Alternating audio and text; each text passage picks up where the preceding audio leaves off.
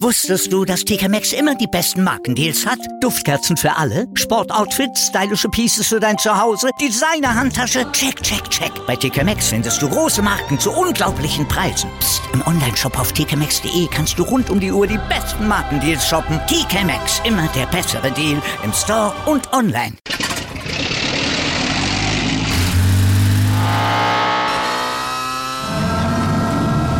Von 0 auf 100. Aral feiert 100 Jahre mit über 100.000 Gewinnen. Zum Beispiel ein Jahr frei tanken. Jetzt ein Dankeschön, rubbellos zu jedem Einkauf. Alle Infos auf aral.de.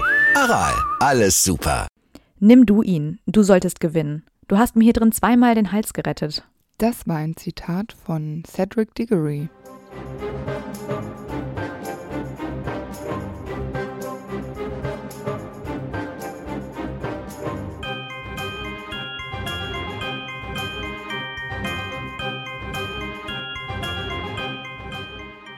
Hi, ich bin Amber.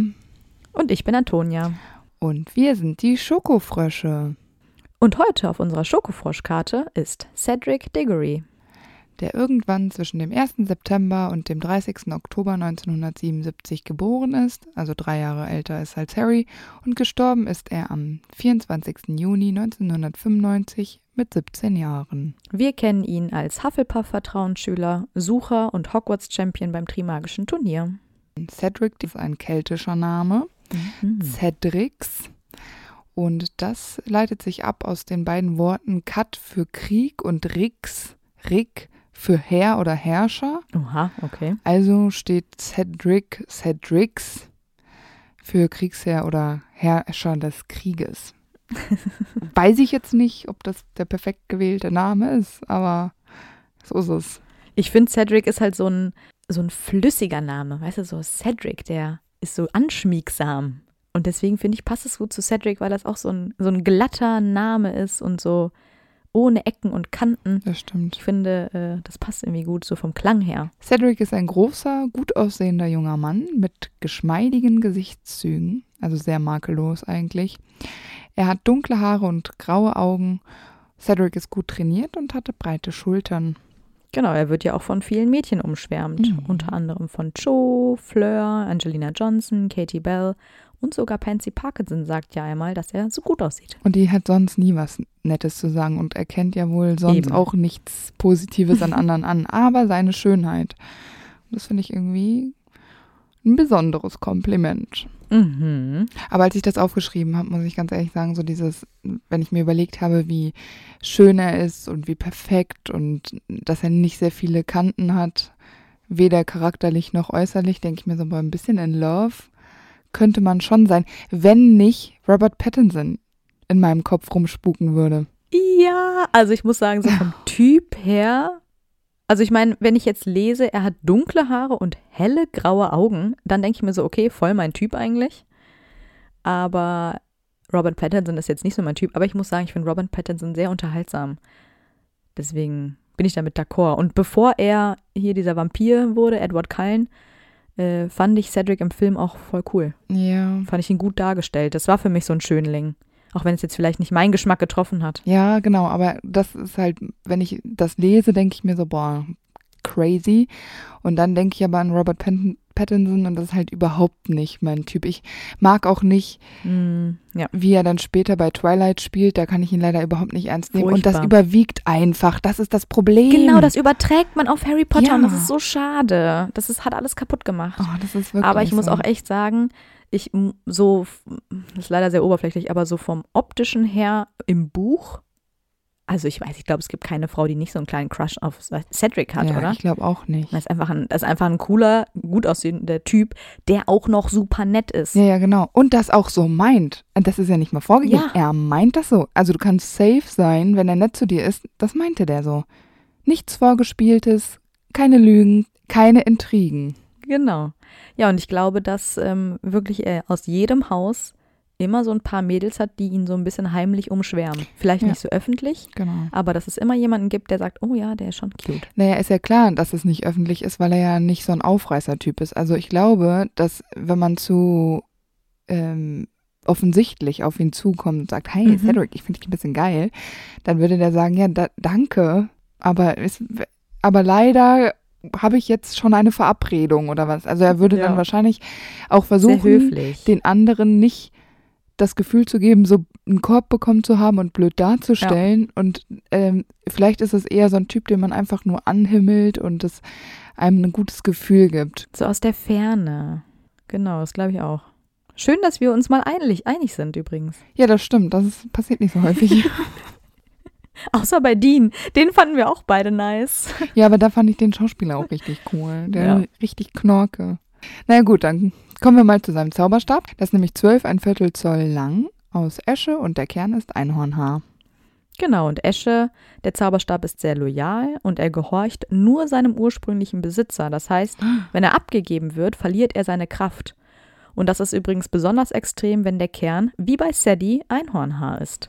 Wow. Ja, weil das ja auch so empfindlich ist, ne? Ja, genau. Und die Esche zieht Energie an und die Besitzer sind oft nett und großzügig und die haben eine Gabe, die guten Dinge in der Welt und im Menschen zu sehen.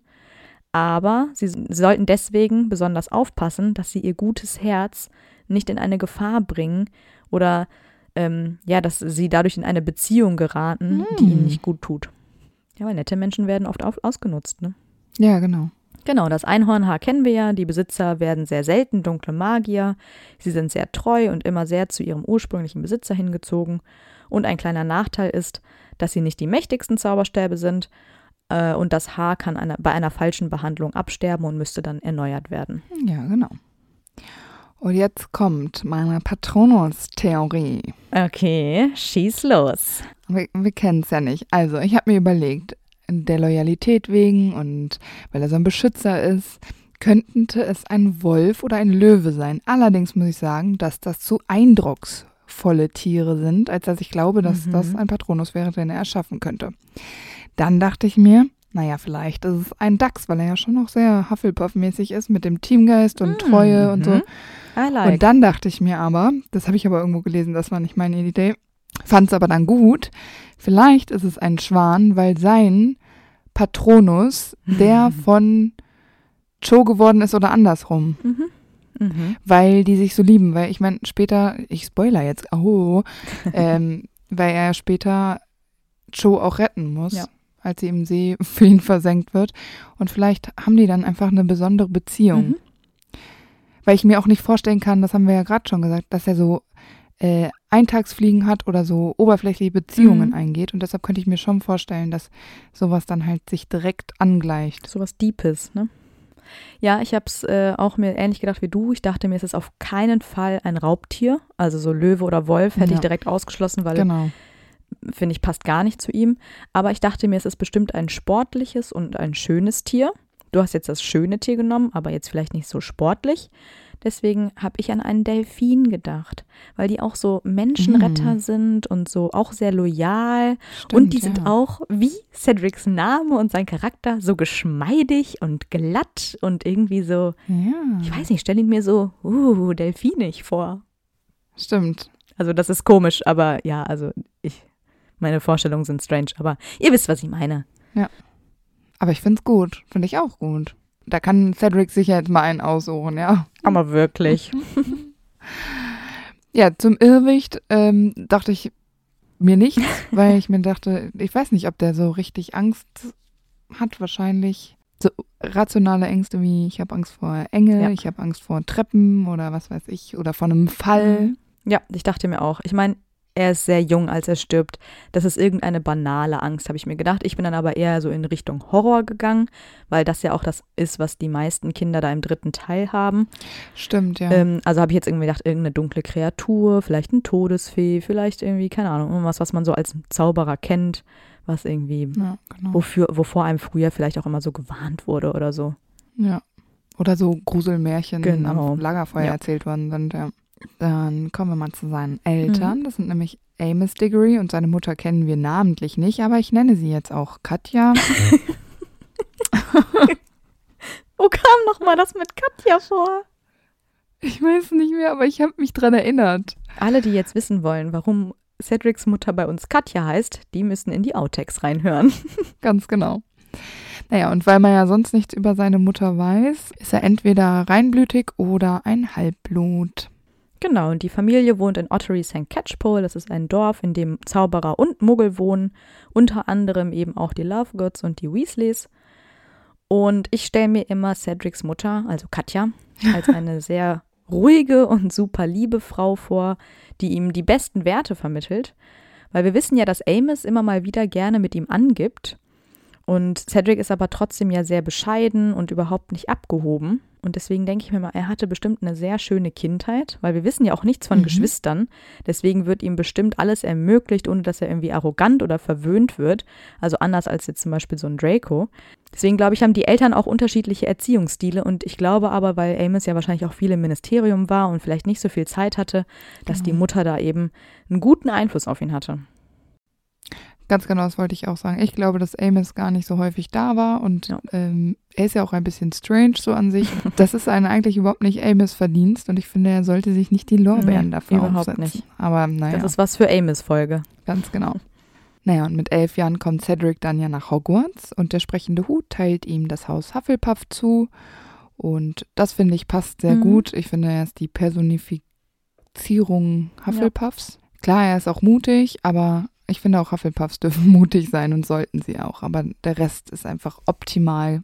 Eben, ich finde halt, er ist unglaublich fair, er ist freundlich und hilfsbereit genau. und ich finde, diese Fairness gerade ist so au ausgeprägt genau. bei ihm und das ist halt absolut Hufflepuff. Ja, und es ist ja auch bei keinem anderen, ja. den wir so besser kennenlernen, so dass jemand so fair ist. Genau.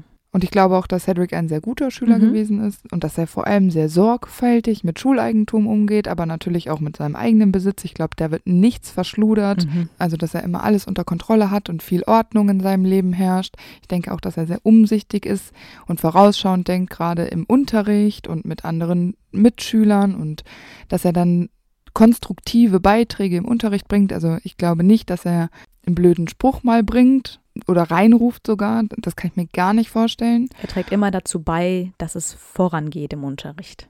Genau, das denke ich auch. Und ich denke, dass er auch schon im zweiten Jahr Spieler für seine Hausmannschaft mhm. geworden ist. Also nicht irgendwie erst später, sondern sofort. Und er vereint halt meiner Meinung nach dieses Akademische und das Sportliche perfekt. Es gibt keinen Schüler, der das so gut kann. Also er, er kriegt immer alles gut hin. Ja, er ist so ein richtiges Allround-Talent. Ja, total.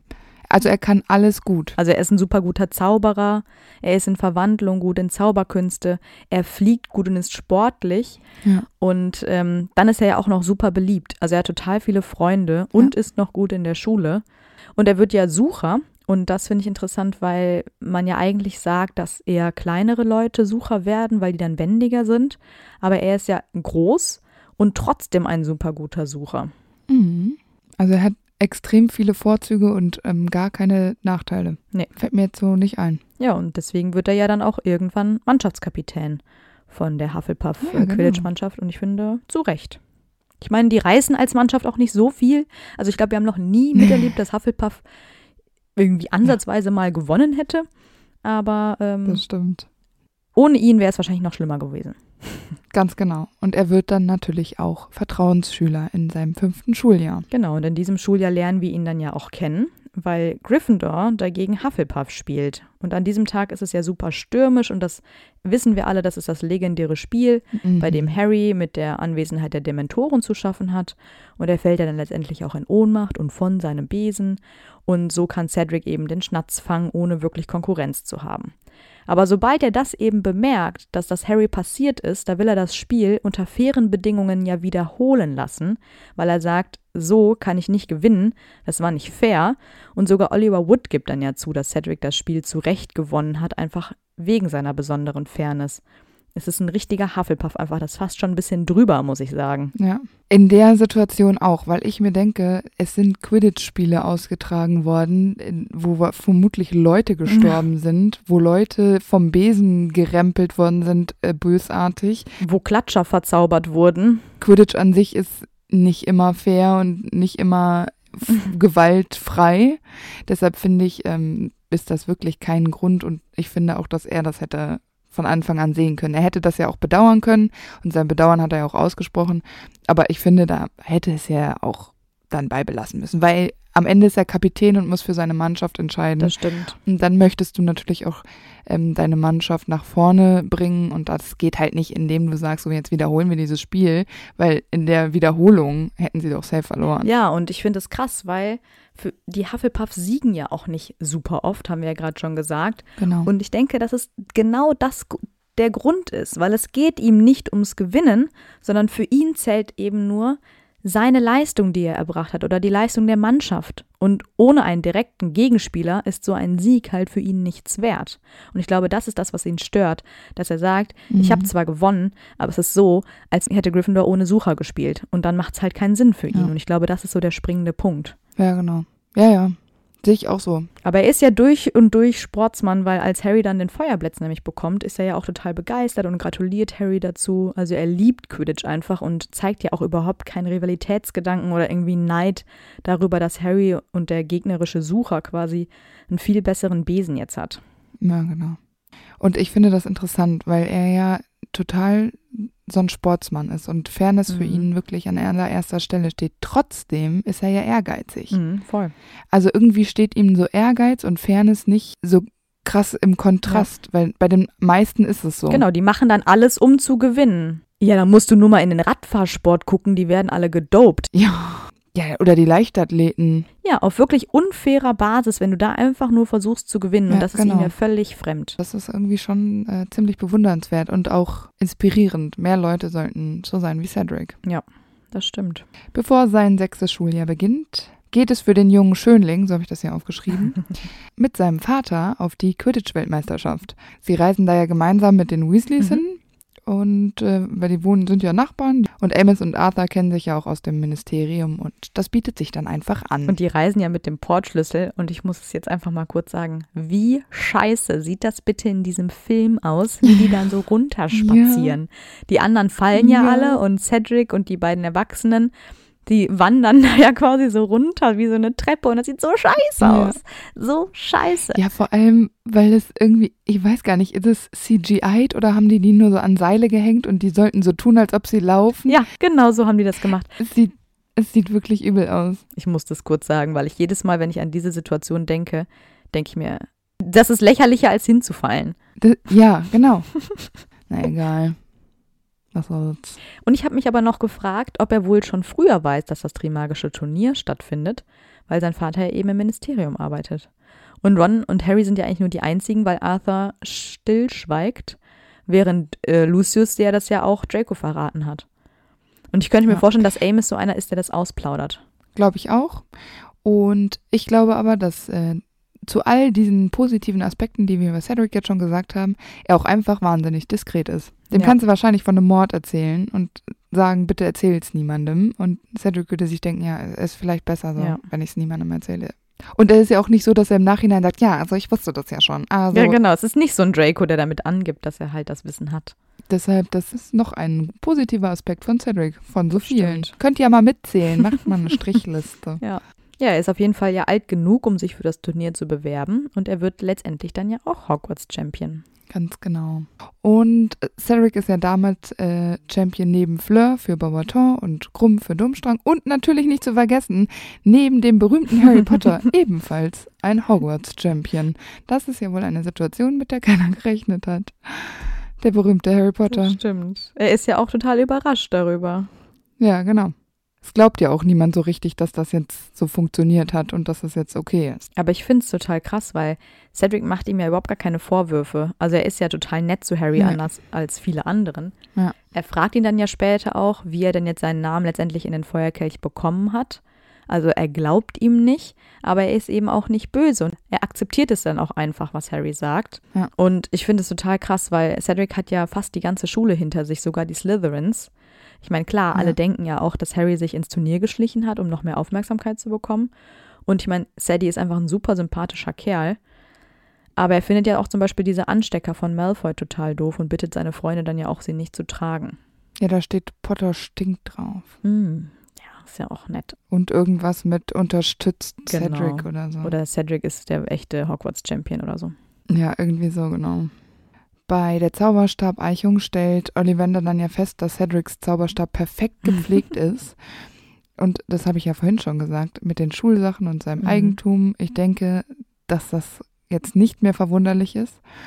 Allerdings ähm, regt sich dann ja Cedrics Vater später auch noch fürchterlich auf über den Artikel im Pro- Tagespropheten, in dem sein Sohn überhaupt nicht richtig erwähnt wird. Ich meine, das ist natürlich auch bitter, wenn du ein Hufflepuff bist und eigentlich mal einen Erfolg, Ja. Erfolg hast und dann wirst du da komplett ignoriert. Also es ist ja nicht so mal wie bei Victor, dass der falsch geschrieben wird, sondern er wird einfach überhaupt nicht genannt.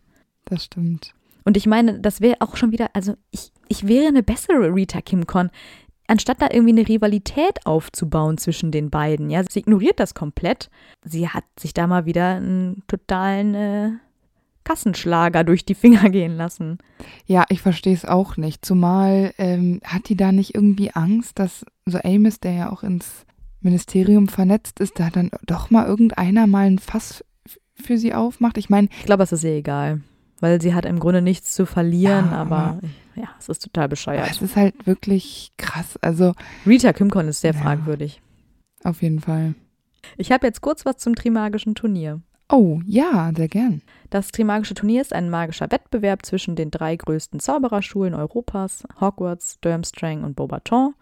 Und jeder dieser Schulen wird durch einen Champion vertreten, die in drei Aufgaben dann gegeneinander antreten. Die Juroren sind meistens die Schulleiter der Schulen. Total gerecht. Also ich meine, das ist ja Mhm. nicht so, als würde dann immer der Schulleiter für den eigenen Champion bewerten. Überhaupt nicht. Mhm.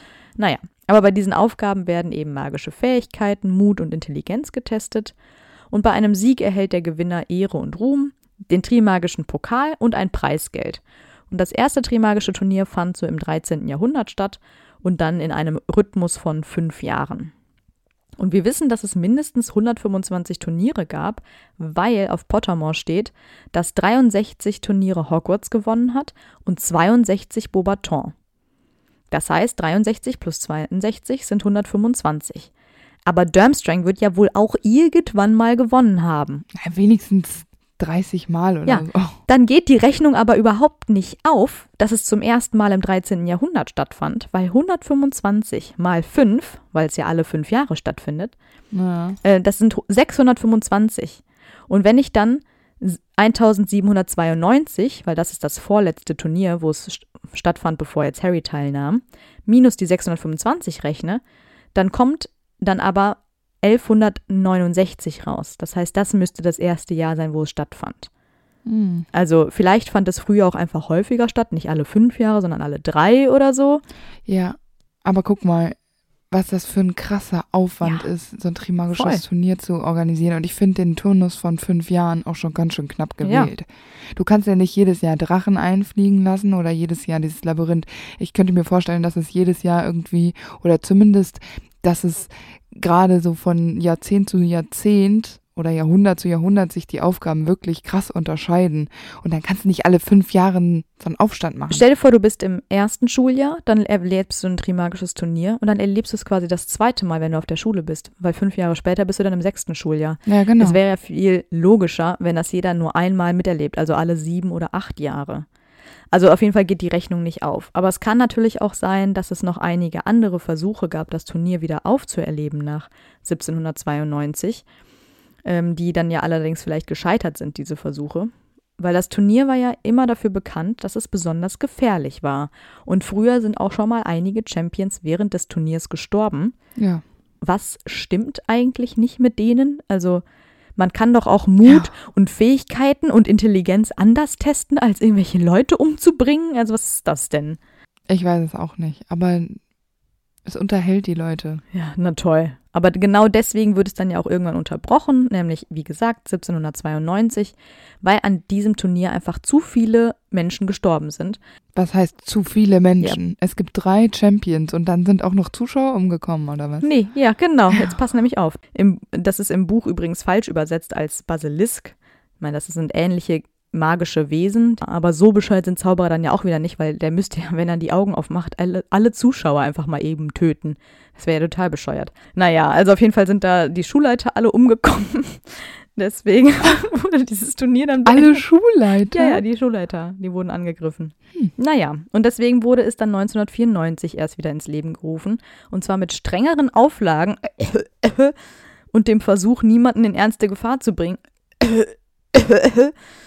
Hast du was im Hals? Außer natürlich die Lebewesen, wie die Drachen oder den Kreaturen im Irrgarten, die mal eben abgemurkst werden. Kein Problem, sind ja nur Tiere.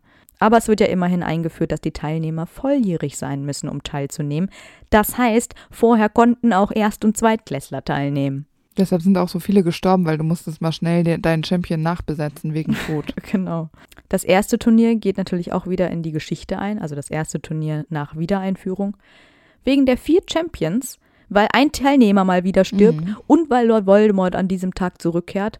Und deswegen wird auch danach kein Trimagisches Turnier mehr veranstaltet. Ich finde es für alle besser, wenn es kein Ja. Trimagisches Turnier mehr gibt. Also es geht da eigentlich keiner als Sieger Nee, raus. und jetzt sind wir mal ehrlich. Also ich meine jetzt mal abgesehen von der Tierquälerei und der Gefahren, die da den Zauberern ausgesetzt werden.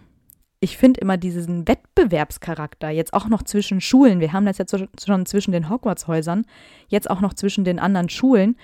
Das hat überhaupt nichts mit Kooperation und internationaler Freundschaft zu tun, wie Hermine das sagt. Das schürt ja nur noch Hass gegen die anderen Schulen. ja, klar.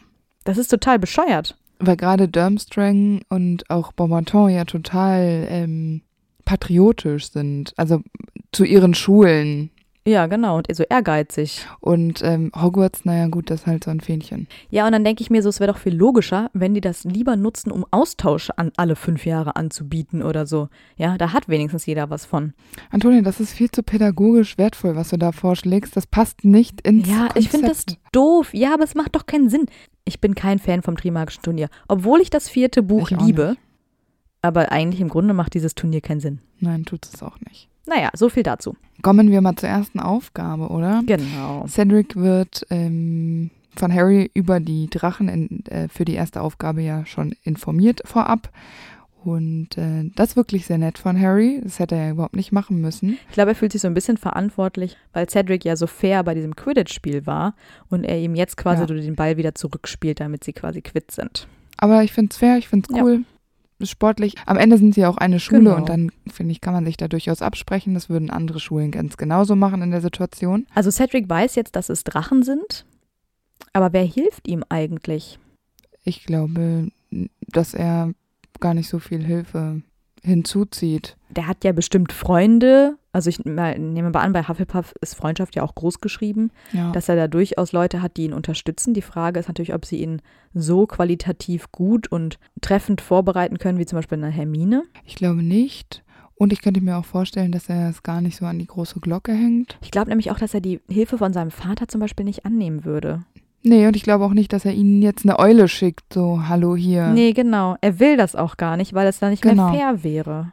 Also fair wäre ja in dem Fall, ich gehe in die Bücherei und lese. Ich eigne mir das selber an. Ich informiere mich selbst. das mit dem Absprechen von Freunden könnte ich mir schon vorstellen, dass er das nicht macht, der Diskretion wegen. Ja, aber ich könnte mir auch vorstellen, dass seine Freunde so loyal und so hilfsbereit sind, dass es selbstverständlich ist, dass man sich da in so einer Situation gegenseitig unterstützt. In Hufflepuff sind nicht nur super, mega, super geile Leute. Ja, aber ich glaube schon, dass Cedric solche Leute hat. Wahrscheinlich, ja.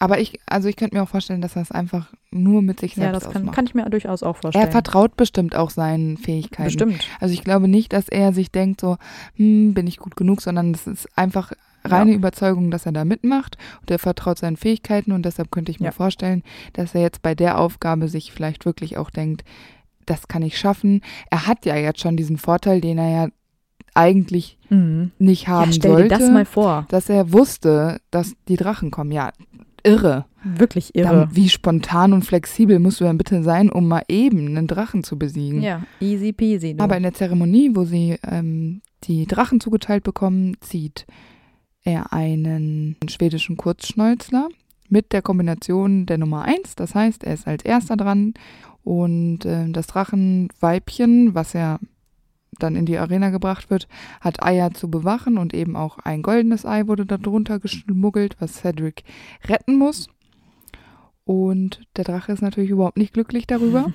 Aber Cedric hat natürlich einen guten Einfall. Er verwandelt einen Stein in einen Golden Retriever, der die Drachendame ablenken soll. Und das funktioniert soweit eigentlich auch ganz gut. Mhm. Der Drache rennt dann da oder fliegt da dem Hund Er hinterher. ist abgelenkt, ja. Aber leider verliert die Drachenlady dann irgendwann die Lust an diesem Hund und wendet sich wieder Cedric zu und bläst ihm so Feuer ins Gesicht, was ihn dann ja auch so ein bisschen verbrennt. That pretty face. Ja, aber er kann äh, das Ei ja retten und wird später im Krankenflügel von Madame Pomfrey mit so einer orangenen Paste bekommt er dann das Gesicht behandelt, damit es wieder hergerichtet wird. Ja, stell dir vor, dieses schöne Gesicht wäre entstellt gewesen. Mm. Zum Glück Ja, nee. ist Ma- Madame Pomfrey da. Ja, ja. Die gute Seele des Hauses. Ja, dann kommt ja der Weihnachtsball und er geht mit Joe dahin. Und da habe ich mich gefragt, sind die wohl so richtig zusammen? Oder daten die dann erst? Ich habe immer so den Eindruck, es ist so selbstverständlich, dass sie zu zweit hingehen, weil die halt irgendwie schon so ein Ding am Laufen haben. Ja, ich fände das auch logisch. Ja. Und dann frage ich mich immer, was hat der an Joe? Okay, wir wissen, sie ist super hübsch, sie gehört zu den hübschesten Mädchen der Schule, sie spielt sehr gut Quidditch, sie ist intelligent. Ja, aber das ist ja auch nicht alles, weil ich finde sie super anstrengend und ihr Charakter ist total oberflächlich. Ich weiß nicht, warum er sie so toll findet, um ehrlich zu sein. Und nur weil sie hübsch ist, ich finde, es ist eigentlich nicht so Cedrics Art. Nee, genau. Vielleicht ist sie tiefgründiger, als wir denken. Ich hoffe es für sie. Ich wüsste jetzt auch spontan nicht, worüber die sich so unterhalten, weil du kannst nicht deine ganze Beziehung mit Quidditch Nee. füllen. Also das ist halt auch Ja. Quatsch. Ich verstehe es nicht. Aber es ist ja auch keiner von beiden irgendwie so gewitzt und lustig, dass man sich denkt, so boah, die haben halt auch mal richtig, richtig Spaß in der Backen, sagt man da, wo ich Kann herkomme. man sich bei Joe wirklich gar nicht vorstellen. Ja, und ich weiß auch nicht, ich sehe Cedric auch, also ich sehe den schon lachen und auch so rum, rumscherzen Ja. mal so, aber wenn andere das so, Hm. so vorgeben, Mhm. dann steigt er auch ein. Aber er würde jetzt nicht aus einer Situation einfach mal eben einen witzigen Spruch äh, droppen. Und deshalb glaube ich, weiß ich nicht, ist es vielleicht auch ein bisschen langweilig. Ich glaube nämlich auch. Aber wo die Liebe hinfällt, ne? Ja. Und dadurch wird er natürlich auch ein direkter Konkurrent von Harry, nicht nur als Hogwarts-Champion und beim Quidditch, sondern jetzt stehen sie auch noch beide auf dieselbe Frau. Mhm. Allerdings wird er ja auch noch vor dem Ball von Fleur gefragt, ob er mit ihr hingehen will. Allerdings kann er ihrem Vila-Charme ja widerstehen und sagt dann nein, weil er eben schon verabredet ist. Und ich finde, das ist sehr schön von ihm, sehr treu.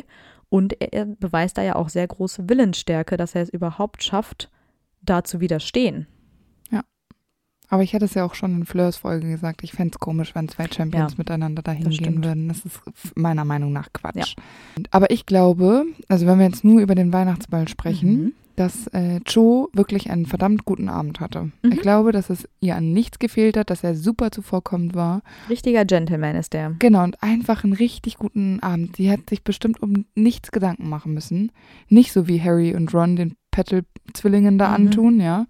Sondern es ist einfach richtig schön. Und dann ist das bestimmt auch so eine Erinnerung, die Joe einfach für immer Ja. hat. Und das ist wahrscheinlich mit am meisten Schmerz, dass du so einen schönen Abend in dir trägst als Erinnerung und du weißt, dass das nicht wiederkommt. Und das ist schon sehr tragisch und traurig. Voll.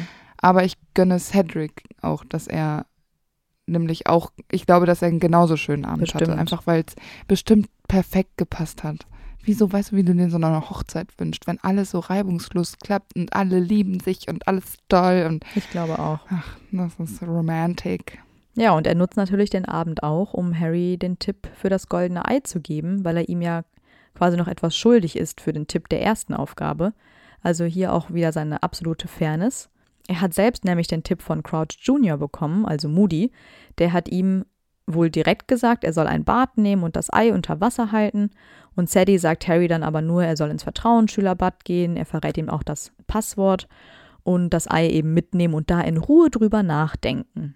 Und ich meine, Harry kommt dann ja durch Myrte auch auf die Idee, das Ei unterzutauchen. Aber Cedric hat wohl etwas länger gebraucht, um an die Lösung des Eis zu kommen.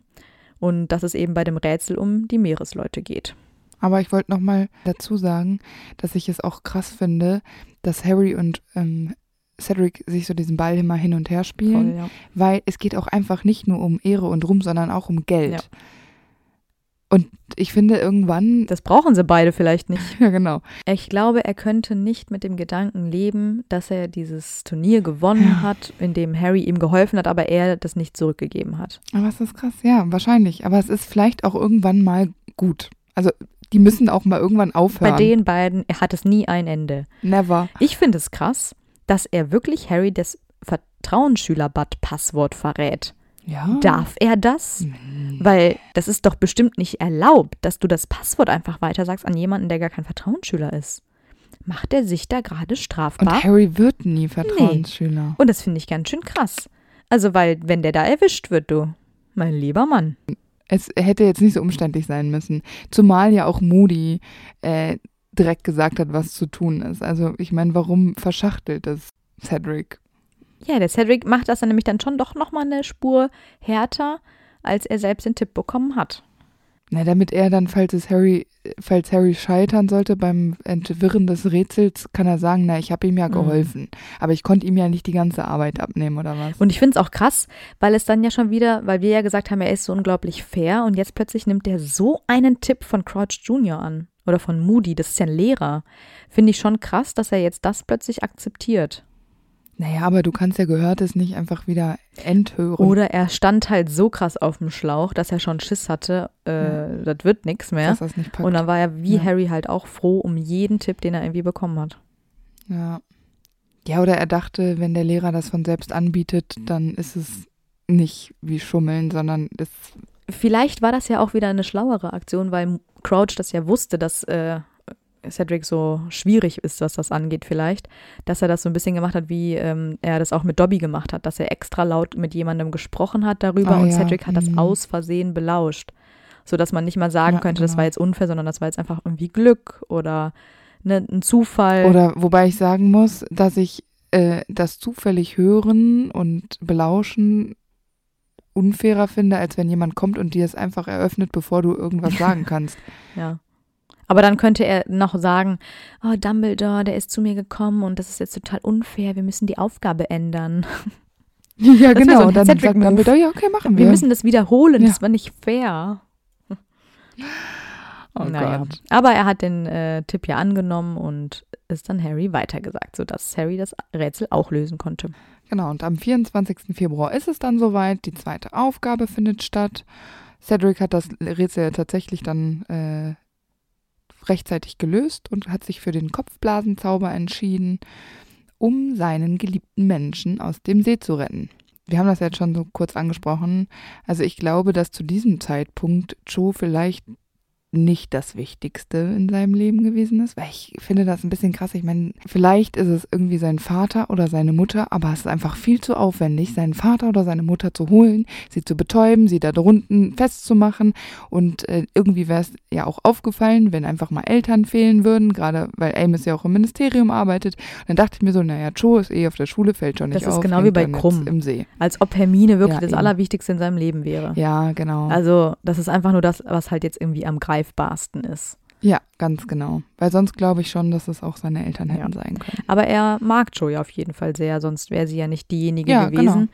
die er da am meisten vermisst. Er vergeudet ja aber auch keine Zeit, ähm, weil er ist ja kurz nach Harry da und Cedric sagt ihm dann sogar auch nochmal, dass er sich beeilen soll. Und er selbst taucht dann nach nur einer Minute nach der vorgegebenen Zeit wieder auf mit Joe und danach ist er mit Harry zusammen auf dem ersten Platz. Genau. Vor der dritten Aufgabe schließt Cedric sich dann mit den anderen Champions gemeinsam Ludo Bagman an, um das Labyrinth zu besichtigen. Was ich aber irgendwie ein bisschen merkwürdig finde, weil du kannst dich darauf nicht vorbereiten, was da passiert. Ja, wobei ich immer denke, das habe ich ja bei Krumms Folge auch schon gesagt, dass Harry und Cedric schon einen Vorteil haben, weil sie eben viele von Hagrids Geschöpfen aus dem Unterricht schon kennen. Ja, aber das ist dann halt einfach so. Ja, das ist halt, bei Hagrid ist es speziell und es wird ja auch gesagt, das sind, Hagrid steuert was dazu bei, da kann man sich also schon denken, was vielleicht auch in, auf einen zukommt. Klar, im Grunde sind es einfach nur Abwehr- und ähm, Angriffszauber, ja. die du da lernen musst. Ja, ich glaube, es ist halt für ältere Schüler sowieso schon leichter, weil die mehr davon im Unterricht schon hatten als Harry zum Beispiel. Genau, das denke ich auch. Ja, aber Harry und Cedric sind ja auch gleichermaßen irgendwie bestürzt darüber, dass das Labyrinth mhm. sich auch über das Quidditch-Feld erstreckt. Und äh, Bergman versichert ihnen dann aber, dass es nach dem Turnier wieder freigelegt werden würde und dann ist es auch gut. Aber ich frage mich immer, ob es dieses Treffen gebraucht hätte, weil im Grunde, nee, du siehst doch aus dem Fenster oben und siehst, huch, auf dem Quidditch-Feld wächst plötzlich ein Labyrinth. Labyrinth. Ja gut, dann kannst du dir denken, das ja, ist genau. wohl wahrscheinlich fürs Trimagische Turnier. Also eigentlich hätte man sich das sparen können. Nee, eben. Also im Prinzip äh, gucken die da auch nur ja. auf diese Wand und unterhalten sich so ein bisschen. Ich glaube, das ist nur, damit Krumm und Harry die Situation haben, wo sie da zusammen im Wald verschwinden. Wahrscheinlich. Am 24. Juni werden dann Cedrics Eltern eingeladen, sich das Spiel anzuschauen, ebenso die anderen Eltern und auch Mrs. Weasley und Bill für Harry. Und jetzt kann Amos auch nicht mehr an sich halten und er macht seinem Ärger Luft, dass Harry sich ja allen Ruhm und alle Aufmerksamkeit unter die Nägel reißt. Und das auf Kosten seines Sohnes. Und das ist irgendwie Cedric halt auch super unangenehm, was ich total verstehen kann. Mhm. Ja, vor allem, er bringt dann noch so einen Spruch und sagt so, ja, aber jetzt hätte Harry ja keine Chance, weil Cedric hätte Harry ja schon beim Quidditch geschlagen. Wo ich mir denke, ja gut, das ist jetzt auch schon ein Ja. Jährchen her, ne? Ja, und das ist auch irgendwie ein bisschen Äpfel mit Birnen vergleichen, muss ich sagen. Ja, das stimmt. Super unangenehm. Total. Und er, Cedric erklärt ja dann auch, ja, es ist nicht Harrys Schuld Mhm. und entschuldigt sich dann bei Harry für seinen Vater, was ich auch unangenehm finde. Also es ist irgendwie Ganz komische nicht. Situation. Also, Und ich finde, es passt auch gar nicht, weil man Cedric eigentlich so positiv kennt und dann ist, hat er so einen unangenehmen Ja. Vater und man denkt sich immer nur so, oh Gott, dieser arme Junge. ja, und obwohl er ja so loyal ist, ich meine, er ist seinem Vater, unterm Strich wird er ihm Na loyal klar. gegenüber sein. Ja, die Gerechtigkeit ist wieder größer. Ja. Das ist krass. Aber dann würde ich jetzt sagen, zu diesem Zeitpunkt glaubt Cedric Harry wirklich, dass er nicht Mhm. weiß, wie das passiert ist, dass er Champion das kann geworden ist. Weil wenn er jetzt noch zweifeln würde, hätte er Harry wahrscheinlich nicht vor seinem Vater verteidigt, sondern hätte nur gesagt, komm, lass gut sein. Das kann sein. Ja, bei der dritten Aufgabe darf er dann mit Harry zusammen als erstes in den Irrgarten. Und wir wissen eigentlich gar nicht so genau, welchen Gefahren er dann begegnet ist, weil die Wege trennen sich ja sehr schnell.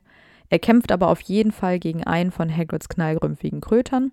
Und dann wird er von Viktor Krumm unter Crouchs Imperius-Fluch angegriffen. Und Viktor richtet einen Cruciatus auf Cedric. Also habe ich auch bei Krumms Folge schon gesagt, total dumm, weil dadurch hört Harry ja die Schreie und kann Cedric dann retten. Ja. Und die sind ja auch total schockiert über ähm, Krumms Verhalten, weil sie natürlich nicht merken, dass er unter dem Imperius-Fluch steht. Und äh, Harry schickt dann ja die roten Funken, dass er gerettet werden kann. Und danach trennen sich Cedrics und Harrys Wege aber auch wieder, bis Cedric dann den Pokal entdeckt, er aber nicht bemerkt, dass er von einer Akromantula angegriffen wird, also von so einer Riesenspinne. Genau. Und er verliert dann bei diesem Angriff seinen Zauberstab und wird wieder von Harry gerettet, weil alleine kann man diese Spinne gar nicht besiegen. Das ist ja auch super toll für so ein Turnier. Ganz clever gelöst. ja. Wo es um so ein Ego-Ding geht. Genau. Aber sie kämpfen dann zu zweit dagegen und können die Spinne dann auch besiegen. Genau. Und Cedric hat, kann auch zwischenzeitlich durch Harrys Ablenkungsmanöver seinen Zauberstab wieder aufnehmen. Also es ist jetzt nicht so, Genau. dass er da ohne Zauberstab äh, kämpfen muss oder irgendwas. Naja, aber Cedric macht seinem guten Ruf und seinem Sportgeist wieder alle Ehre. Und er war jetzt schon zweimal von Harry gerettet worden und bietet ihm jetzt an, den Pokal zu nehmen, weil wir wissen ja jetzt, er ist in der Nähe. Mhm. Und Harry ist jetzt auch nicht weniger edelmütig, das muss man auch dazu schlimm. sagen, und schlägt dann vor, dass beide zeitgleich den Pokal berühren und so beide gewinnen können. Ja. Und so machen sie es ja am Ende auch. Aber es ist halt wirklich, also ich finde, irgendwann muss man dann eben auch, damit dieses Turnier auch wirklich fair bleibt, nicht immer sagen, jetzt hast du mich gerettet, jetzt musst du und jetzt hab ich und jetzt musst du, sondern irgendwann muss man dann auch mal eine Entscheidung treffen, damit das auch entschieden werden kann, dieser sportliche Wettkampf. ja, also die streiten ja wirklich darum, wer mehr für Ja, wen genau. getan hat. Total bescheuert. Aber durch seine Entscheidung bringt Harry Cedric ja leider um. Also so ehrenhaft war das jetzt nicht, hätte er den lieber mal allein genommen, den Pokal. Ja, aber das wusste er nicht. Nein. Ich habe mich noch gefragt, wer hätte denn letztendlich den Sieg mehr verdient? Wenn die sich jetzt selber schon immer betteln, nein, du musst ihn nehmen, du hast mir das Leben gerettet, nein, nimm du, du hast mir so viel geholfen. Ja, aber wer hat's denn jetzt verdient? Vielleicht hat es Cedric verdient, weil er einfach den Regeln entsprechend beim Turnier teilnimmt. Ja, ich denke auch. Er war dem Ganzen mehr gewappnet, weil er einfach das richtige Alter hatte. Und er hatte Genau. unterm Strich, er hatte zwar Hilfe, aber er hatte weniger Hilfe als Harry. Weil es war ja, Ja, das ganze Turnier war ja dafür vorgesehen, dass Harry gewinnt. ja, ja, genau. Ja, das stimmt schon. Ich finde, Cedric hätte ruhig gewinnen können. Und für mich ist er vielleicht Ja. auch einfach der Sieger. Die beiden landen nämlich dann dadurch, dass es ein Portschlüssel ist, äh, auf dem Friedhof in Little Hangleton. Das ist ja auch der Punkt, an dem Harrys Narbe so doll schmerzt und Harry ja dann so ein bisschen orientierungslos Mhm. wird. Cedric ist schon äh, in Kampfposition eigentlich, weil er so seinen Zauberstab bereithält und auch sagt, naja, jetzt lass uns erstmal gucken, wo wir hier sind und was hier passiert. Aber Voldemort befehlt äh, Wurmschwanz ja dann sofort, ähm, dem Cedric zu töten, was ja dann auch sofort passiert. Das ist ja jetzt kein langes Hin und Her mehr. Mhm. Eiskalt einfach. Und ähm, genau, und Harry hört ja dann nur noch, wie Cedrics Körper auf dem Boden aufschlägt. Und das finde ich halt wirklich richtig krass. Cedric ist ja dann auch die erste Person, die Harry wirklich sterben sieht, weil bei seiner Mutter war er noch zu jung und bei Corell war er da schon ohnmächtig, als dieser stirbt. Und das trägt ja dazu bei, dass er später die Testrale sehen kann. Und Mhm, außerdem wird er natürlich genau. auch noch sehr lange Albträume wegen des Mordes an Cedric haben. Das ist ja auch total äh, einschneidendes Erlebnis. Ich kann das total verstehen. Ich meine, zumal die beiden sich ja auch sympathisch waren. Und es kommt einfach total überraschend. ja, genau, aber ich glaube, es wäre weniger schlimm für Harry gewesen, was jetzt auch krass klingt, aber wenn es Draco Mhm. gewesen wäre, wo diese emotionale Mhm. Bindung einfach eine andere gewesen wäre, da wäre die Situation einfach scheiße gewesen und auch belastend. Aber dadurch, dass die ja dieses Hin und Her hatten und sich auch sympathisch waren und der eine dem anderen irgendwie auch nichts wegnehmen wollte, ist es wahrscheinlich wirklich richtig, richtig Ja. hart für Harry. Und Cedrics Tod steht ja auch für diese Grausamkeit von Voldemort, weil er tötet ja nicht nur seine Feinde, sondern eben auch wehrlose Schüler und er bezeichnet Cedric ja auch als den Überflüssigen, also wirklich einfach ohne Herz, eiskalt. Und Genau. Cedric hat nichts mit dieser Schlacht, mit diesem Kampf zu tun und trotzdem Ja. wird er einfach kaltblütig umgebracht. Ich meine, es ist jetzt vielleicht ein bisschen romantisch gesehen, aber theoretisch hätte Voldemort auch einfach Cedrics Erinnerung löschen können und ihn gehen lassen können. Ja. Aber hier wird einfach deutlich, wie herzlos er ist und dass Cedric für ihn Genau. einfach nur nichts als ein überflüssiger Namenloser ist. Ja, genau. Kurz nach dem Tod spielt Cedric ja auch nochmal eine Rolle, also ist noch nicht vorbei, denn durch dieses Aufeinandertreffen der Zaubersprüche von Harry und Voldemort beim Duell entsteht ja dieses Priori Incantatem, diesen, wo äh, als Geist oder als Schatten die letzten Zaubersprüche Mhm. nochmal zurückkommen. Und ähm, das ist dann natürlich auch Cedric dabei. Und er und Lily und James und die anderen können Harry ja dann Zeit verschaffen. Cedric bittet Harry aber vorher nochmal, seinen Körper mit zu seinen Eltern zu Mhm. nehmen. Und das finde ich schon ziemlich Ja, das krass. ist ein sehr, sehr großer Gefallen. Ja. Weil das bedeutet ja, dass Cedric in diesem Moment, wo er dieser Schatten ist, es ist ja kein richtiger Geist, aber also im Film ist er als Mhm. Geist dargestellt, aber es ist ja eigentlich im Buch mehr so ein Schatten. Und dann denke ich mir so, krass, also der hat ja irgendwie ein Bewusstsein, er weiß, was passiert ist. Lily und James wissen das ja auch.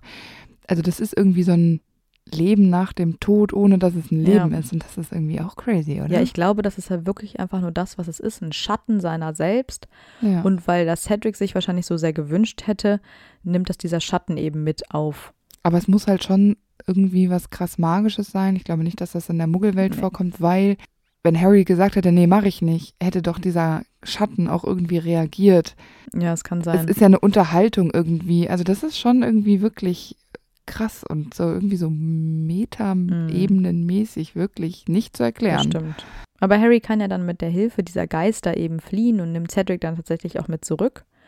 Und er will ja den Körper von Cedric auch gar nicht mehr loslassen. Das ist total dramatisch und total schrecklich auch. Und Cedrics Mhm. Eltern sind dann ja auch total am Boden zerstört. Ich meine, sie haben gerade ihren Sohn verloren, Genau. aber seine Mutter ist ja dann letztendlich total tapfer und sagt, er hat ja wenigstens nicht leiden müssen und in dem Moment seines Todes war er ja wenigstens glücklich, weil, es, weil er das Trimagische Turnier gewonnen hat. Und ich finde, das ist so einen starken Glauben, den du da haben musst, dass du, Mhm. dass du daran festhältst und denkst, naja, wenigstens war mein Sohn glücklich, als er starb. Ja. Also ich, das ist ja wirklich das Schlimmste, was dir als Eltern passieren kann. Ja, genau, das denke ich auch. Und das hat mich auch wirklich ähm, beeindruckt, dass sie das Mhm. so sagen kann. Ja, du musst irgendwie noch irgendwo Hoffnung rausziehen. Ne? Ja, und ich glaube auch nicht, dass sie das einfach so gesagt hat, Mhm. sondern ich glaube, dass sie das so gemeint hat, weil ich könnte mir vorstellen, dass Cedric in einer ähnlichen Situation sich auch sowas versuchen würde zu erklären und anderen irgendwie eine Erklärung zu geben, die Trost spendet und, wie du sagst, Hoffnung. Ich glaube, das ist auch einfach das Einzige, was sie noch hat. Dieser Gedanke. Ja, genau. Weil wenn du jetzt denkst, okay, er wurde einfach gerade umgebracht und das war scheißegal für Voldemort, wer das gerade ist, das macht dich ja auch kaputt. ja, genau. Also diese Hoffnung, die sie da in sich trägt und diesen, diesen Mut, das ist schon ziemlich beachtlich. Also wirklich, muss man wirklich sagen. Ja, und für Cedric gibt es dann am Ende des Schuljahres noch eine Gedenkfeier. Dumbledore spricht dann nochmal zu Ehren von Cedric und erzählt den Schülern dann ja auch die Wahrheit, dass es eben Voldemort war, Genau. auch wenn er es eigentlich ähm, nicht erzählen darf, weil das möchte das Ministerium ja nicht. Die behaupten ja auch, dass es ein Unfall war. Aber Dumbledore ist da eben sehr ehrlich zu den Schülern. Wobei so ehrlich ja auch nicht, weil letztendlich war es ja nicht Voldemort, der Cedric umgebracht hat, sondern es war nur sein Zauberstab, weil Wurmschwanz hat ihn umgebracht. Ja, aber also das ist ein bisschen kleinlich jetzt vielleicht, ja. Weil ich weiß nicht, ob Wurmschwanz Es war das gecheckt Voldemorts hätte. Auftrag, Ja, sagen wir genau. mal so. Okay. Ja, und da das Ministerium ja auch nicht glauben will, dass Voldemort zurück ist, wird einfach behauptet, dass Cedric beim Trimagischen Turnier wegen eines Unfalls gestorben ist. Und ich finde das so respektlos den Diggories gegenüber. Ja. Wahnsinn. Total. Abgesehen davon ist Amos ein ähm, Mitarbeiter im Ministerium. Ich finde, dass bei solchen gravierenden Schicksalsschlägen wie jetzt bei einem Trimagischen Turnier ein tödlicher Unfall oder aber eben wie es jetzt war, Mord, wenn das passiert, dann finde ich, muss im Ministerium irgendwie auch eine Gedenkfeier Mhm. stattfinden für den Angehörigen des Ministeriumsmitarbeiters. Da muss doch irgendwie was passieren Ja. das ist jetzt, fängt jetzt der Punkt an, wo mich alles so ein bisschen Mhm. nervt, weil im nächsten Teil ist es ja auch so, dass Umbridge die ganze Zeit predigt, Ja. nee, das war ein Unfall und ihr sollt keine Lügen erzählen und trichtert den Schülern die ganze Zeit ein, dass äh, Dumbledore Scheiße erzählt und Harry keine Ahnung hat. Ja, und dass Cedric zu dumm war oder einen Fehler gemacht hat, weswegen Gen- er ja, gestorben genau. ist. Und das war ja nicht so. Nee, eben. Und ich finde das einfach, ich finde das allen gegenüber, nicht nur den Diggories, aber auch einem Angedenken von Cedric, das ist einfach wirklich respektlos Total. und nicht zu vertreten. ganz schlimm. Und da verstehe ich nicht, wie so eine Institution wie ein Ministerium solche Werte vertreten kann. Öffentlich. Und meinst du, da beschwert sich mal jemand? Nee. Auch so ein Seamus Finnegan, der ja mit Cedric irgendwie auch in einer Schule war, glaubt auch Mhm. erstmal dem Tagesprophet und seiner Mutter, die dem Tagespropheten glaubt. Weißt du, das ist halt, ähm, die setzen das überhaupt nicht in Verbindung, dass da irgendwas passieren Ja. könnte. Und wie die Zaubererwelt total wieder so wieder ist, so verbohrt und in ihren Strukturen und nee, wir können links Mhm. und rechts nicht und wir sind, nee, können wir nicht. Das nervt mich immer richtig und mit Cedrics Tod wird es erstmal richtig kacke, bis alle verstehen, okay, ja, wir müssen jetzt was machen, weil Voldemort ist zurück. Ja, und ich frage mich auch immer als Amos Diggory, ich hätte gar keinen Bock mehr in diesem Ministerium zu arbeiten, wo geleugnet überhaupt wird, wie nicht. mein Sohn gestorben ist. Ja, und die dir total illoyal Ja, gegenüber genau. sind und überhaupt nicht anerkennen, dass du Schmerz und Trauer verarbeiten musst. Ich finde es total eine Katastrophe. Und deshalb finde ich das, auch wenn ähm, Dumbledore, also dass Dumbledore das so gesagt hat und dass er das den Schülern mitgegeben hat, das finde ich so wichtig. Das hätte nämlich auch das Ministerium Total. tun müssen. Weil das, was Cedric ja erfahren musste, das, das ist ja nicht der, der Letzte, der Eben. stirbt. Und das finde ich einfach so nachlässig und ätzend. Es nervt mich echt richtig. Es ist super traurig, Ist weil. Cedric war immer so gerecht. Und das ist, wäre das Genau. Gerechteste gewesen, dass man seinen Tod als solchen anerkennt, wie er passiert ist. Und Genau. er bekommt nichts von dieser Gerechtigkeit, die er der Welt geschenkt hat, bekommt er zurück. Weil sein Tod Genau. wird einfach geleugnet, beziehungsweise als was anderes dargestellt, als es ist. Und er ist dann quasi umsonst gestorben. Genau. Und das ist super ungerecht einfach. Ist es wirklich. Eine Sache, die ich ganz schön finde, ist, Cedrics Foto klebt ja Mhm. bei dem DA-Training dann am Spiegel, neben dem alten Foto von den Ordensmitgliedern. Und Harry zum Beispiel, das finde ich auch irgendwie ganz süß, hat ähm, ja immer noch diesen Button behalten, wo Ja. ähm, unterstützt Mhm. Oder was draufsteht. Und so mit hat er dann halt so seine Connection mit Cedric. Ich habe noch eine Frage. Und zwar, glaubst du, wenn Cedric überlebt hätte, dass er ein Ordensmitglied hätte werden können? Ja. Denkst du, ein Hufflepuff Ja. würde das so machen? Wie Tongs? Ja. Ich glaube nämlich auch. Ich glaube, Amos war es war das nicht, weil Amos Nee. einfach nicht so mutig war, er nicht den Blick dafür hatte und er, er kämpft ja auch zum Beispiel nicht bei der Schlacht. Also er hat sich auch selbst Genau. nach dem Tod seines Sohnes nicht engagiert dafür, aber ich glaube, Cedric mit diesem Gerechtigkeitssinn, ähm, er hätte auf jeden Fall was dagegen gehabt, dass Voldemort regiert. Und ich glaube auch, dass er sich Harry angeschlossen Ja, hätte. auf jeden Fall. Und dann hätte er das, glaube ich, noch mitgenommen. Und hätte auch bestimmt helfen können, ähm, die ganzen Jüngeren Ja, voll. zu motivieren. Ja, einfach weil alle zu ihm aufschauen. Ähm, sein Wissen weiterzugeben. Genau, deshalb, ich glaube, er wäre ein starker Charakter Ja. gewesen, ähm, ähm, auch im Kampf gegen Voldemort. Das stimmt. Soweit ist es leider nicht gekommen. Wir haben ihn nie in dieser Position gesehen. Schade. Wir halten Cedric auf jeden Fall in Ehren. Mit dieser Folge sowieso. Genau. Und wir hoffen natürlich, es hat euch gefallen. wir freuen uns, wenn ihr nächste Woche wieder mit dabei seid. Bis dann. Tschüss. Und weil es so lustig war, gibt es jetzt noch ein paar Outtakes. Ach, das war die Mutter, genau, die sagte. Ja, die sagt ja aber nicht. Hallo, ich bin Katja.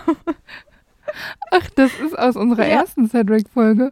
Ach, dann verstehen die das ja überhaupt nicht. Das, ich muss das jetzt eigentlich dann mal kurz noch mit einfügen, diese Stelle mit. Hi, ich bin Katja. Wenn du Bock hast, das zu schneiden, weil es eigentlich lustig ist. Und über die Mutter weiß man jetzt nicht so viel. Sie wird ja nicht mal namentlich erwähnt. Nee, was ich genau. Man irgendwie weiß auch schwach nicht. finde. Ja. Weil es werden Leute mit Namen genannt, die. Aber das ist ja wirklich nur aus Harrys Perspektive und die stellt sich ihm halt nie mit Namen vor, ne? Aber sie spricht doch auch mit ihm. Ja, aber sagt halt nicht, hi, ich bin. Tanja. Toll. Ich meine, Cedric ist nur drei Jahre älter als Ron und Ron ist auch in einer Zaubererfamilie groß geworden. Ja, aber Amos ist ja, er meint, der pusht das. Der sagt, mein Sohn muss gut Portschlüssel äh, reisen können. Portschlüsseltraining, montags bis Genau. donnerstags. Den Trauma den traumatischen. Den Trima. Den traumatischen. Ja, oder alle müssen die Augen zumachen. Das ist ja ein spannendes Turnier. Und der, der die Augen aufmacht, tot. Naja, Pech gehabt. Ja. das würde schon wieder passen zu denen. Ja. Es, ich glaube, er hätte sich weniger strafbar gemacht, hätte er einfach gesagt, Harry, geh das mal irgendwo untertauchen. Harry hätte schon Im einen See. Weg gefunden, das Ei unterzutauchen. Ja, zum es Beispiel. ist Winter, aber okay. Ja, Harry hätte ja auch einen einen Eimer voll mit Wasser laufen Und dann so lassen das können, Ohr sein Kopf unter Wasser. Ja, reicht doch. Ja. Also ich glaube, Harry wäre schlau genug gewesen, ein, eine Lösung zu finden. Ja, es hätte jetzt nicht so umständlich sein müssen. Wahrscheinlich. Aber hätte man das nicht anders machen ja, können? hätte, hätte JK. Fahrradkette, Mann, Mann, Mann. Denk mal darüber nach. Änder das bitte. Er haut die Spinne so. Also er versucht da so einen Ab Ast abzubrechen. Aber kennst du das, wenn Bäume noch so ganz oder Hecken noch so frisch sind, dass du das nicht richtig abbrechen kannst? Und dann steht er da so, ich mache ja schon. Oh, wie unangenehm. ja, richtiger Sadie-Move. Sonst brauchst du auch nicht spielen. Weil wenn das beim Schach ist, ich habe hier einen Move gemacht, du, wenn, die brauchen nicht Schach Nee. gegeneinander spielen. Da gewinnt Oh, ja du, keiner. ich habe jetzt leider aus Versehen einen Bauer von dir genommen. Dann nimm du jetzt schnell den Bauer, den opfer ich jetzt, damit du dir Ja, den auch genau. nehmen kannst. Oh, ich gehe jetzt nicht hier hin und ja, genau. Also eigentlich sind Fred und George die Sieger, weil die am meisten aus diesem Trimagischen Turnier mitnehmen können. Ja, ohne dran teilzunehmen. Ja, ganz praktisch, genau. Praktisch. Obwohl sie es versucht haben. Wäre er noch da gewesen im siebten Schuljahr? Ja. Nein, er wäre schon weg gewesen. Mhm. Nein, er wäre schon noch da gewesen. er war noch da. Er wäre noch da gewesen. Und zog äh, den schwedischen Kurzschwänzler. Schnäuzler, oh. das wäre übel.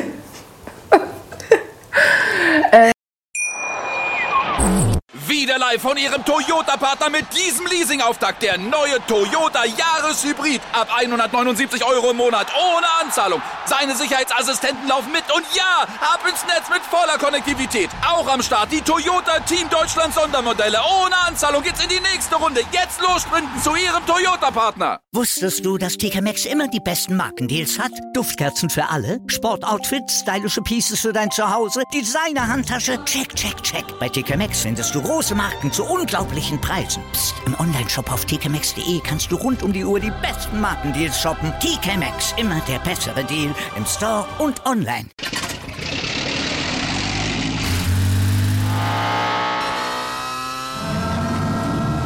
Von 0 auf 100.